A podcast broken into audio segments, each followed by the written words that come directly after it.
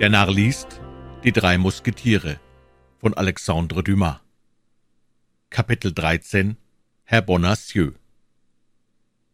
Wie man bemerken konnte, schien man sich um eine Person in dieser Erzählung, ungeachtet ihrer misslichen Lage, doch nur mittelmäßig zu beunruhigen. Diese Person war Herr Bonacieux, der ehrsame Märtyrer politischer und verliebter Intrigen, die in dieser zugleich so ritterlichen und galanten Zeit recht gut nebeneinander bestanden. Die Häscher, die ihn gefangen nahmen, führten ihn geradewegs nach der Bastille, wo man ihn ganz bebend an einer Rotte Soldaten vorübergehen ließ, die eben ihre Musketen luden. Zwei Wachen fassten den Krämer am Arm, ließen ihn über einen Hof gehen, öffneten eine Tür und stießen ihn in ein niederes Gemach, wo sich kein anderes Gerät vorfand als ein Tisch und ein Stuhl, und auf diesem Stuhl saß ein Kommissar und schrieb auf dem Tisch. Dieser Kommissar war ein Mann von widerlichem Aussehen, mit spitzer Nase, gelben, hervorragenden Backenknochen, kleinen, aber stechenden und lebhaften Augen, ein Mann, dessen Physiognomie ein Gemisch von Marder und Fuchs zu sein schien. Sein Kopf, von einem langen Hals getragen und hin und her schaukelnd, ragte aus seiner schwarzen Kleidung ungefähr mit derselben Bewegung hervor, wie man sie bei der Schildkröte bemerkt, wenn sie den Kopf aus ihrer Schale streckt. Der Angeklagte antwortete auf die Fragen, er nenne sich Jakob Michael Bonacieux, sei 51 Jahre alt, Krämer, lebe vom Geschäft zurückgezogen und wohne in der Gasse Fossieur Nummer 11. Nun hielt ihm der Kommissar, anstatt im Verhör fortzufahren, eine lange Rede über die Gefahr, welche ein gemeiner Bürgersmann laufe, wenn er sich in Staatsangelegenheiten mengt. Er verband diesen Eingang mit einer Erörterung, worin er von der Macht und Handlungsweise des Herrn Kardinals, dieses unvergleichlichen Ministers, dieses Überwinders des vorigen Ministers, dieses Beispiels der künftigen Staatsdiener, sprach, von einer Macht und Handlungsweise, denen niemand ungestraft vorgreifen könnte. Doch, Herr Kommissar, erwiderte Herr Bonacieux zaghaft, glauben Sie mir, dass ich mehr als irgendeiner das Verdienst der unvergleichlichen Eminenz erkenne und zu würdigen verstehe. Wirklich? fragte der Kommissar mit einer zweifelhaften Miene. Wenn aber das so wäre, wie kommt ihr in die Bastille? Wie ich hierher kam, oder vielmehr, warum ich hierher kam, entgegnete Bonacieux, das kann ich Ihnen unmöglich sagen, da ich es selber nicht weiß. Doch geschah es sicher nicht, weil ich mich gegen den Herrn Kardinal verfehlte, wenigstens nicht mit meinem Wissen. Ihr müsst dennoch ein Verbrechen begangen haben, denn ihr seid des Hochverrats beschuldigt. Des Hochverrats? rief Bonacieux erschreckt.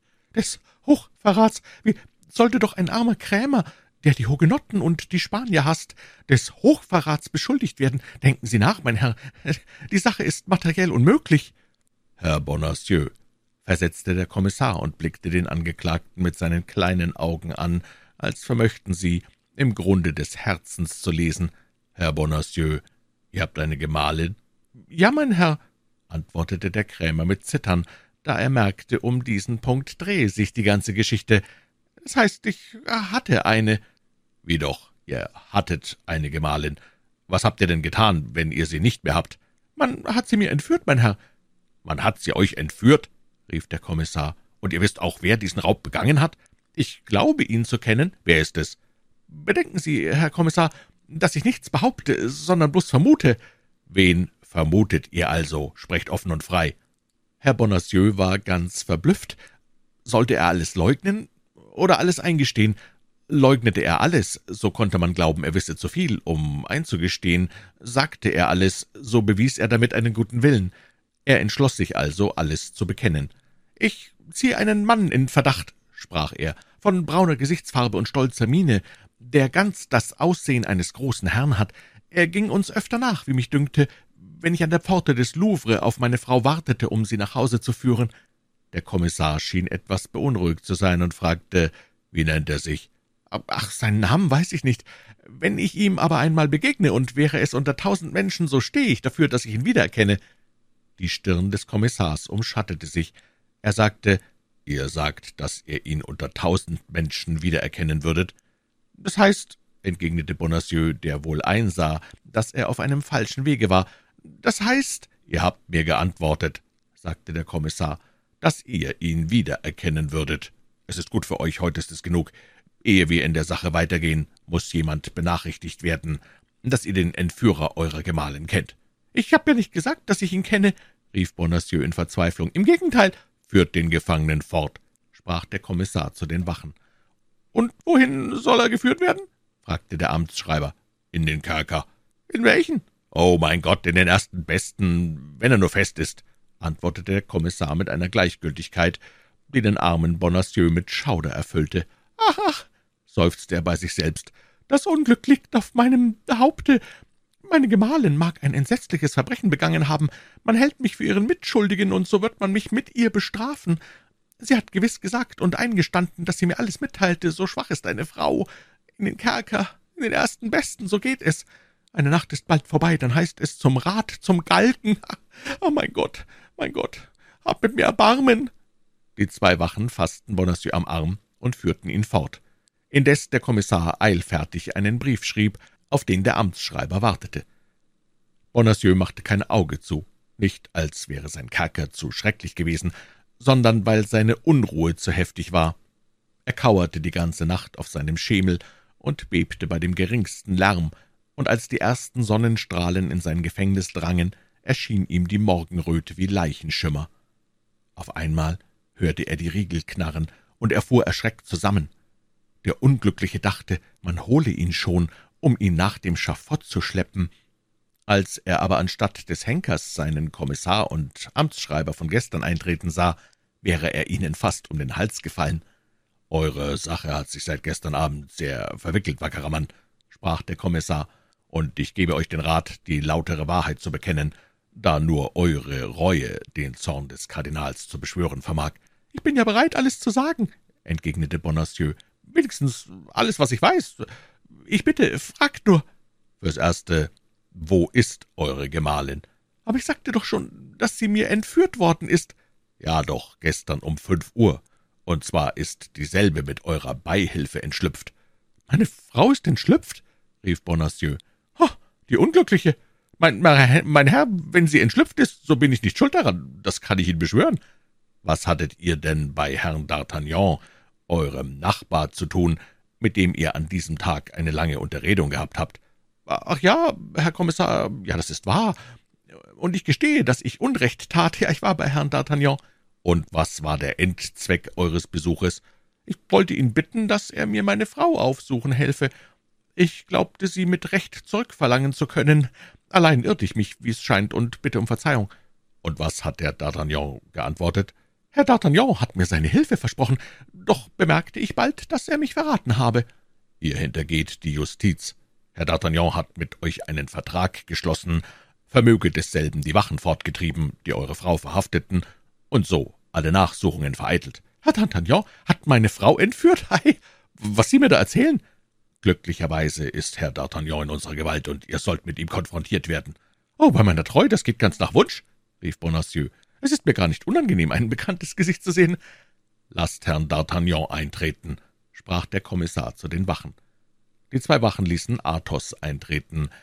Herr D'Artagnan, sagte der Kommissar zu Athos gewendet, erklären Sie, was zwischen Ihnen und diesem Herrn vorgegangen ist. Doch, rief Bonacieux, das ist nicht der Herr D'Artagnan, den ihr mir da zeigt.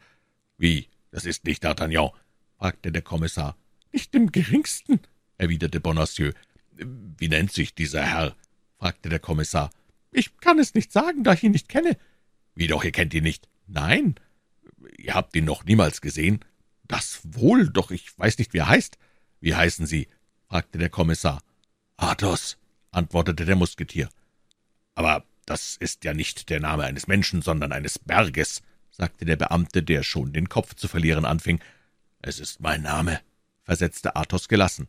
Sie haben aber doch gesagt, dass Sie D'Artagnan heißen. Ich? Ja, Sie.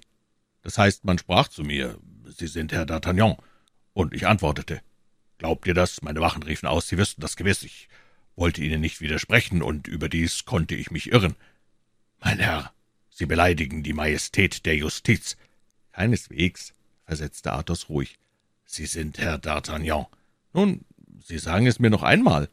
Doch, rief jetzt Bonacieux, Ich sage Ihnen, Herr Kommissar, dass man hier keinen Augenblick zu zweifeln braucht. Herr D'Artagnan wohnt in meinem Hause, und somit muss ich ihn kennen, obwohl er mir meine Miete nicht bezahlt. Aber gerade aus dieser Ursache muss ich ihn kennen.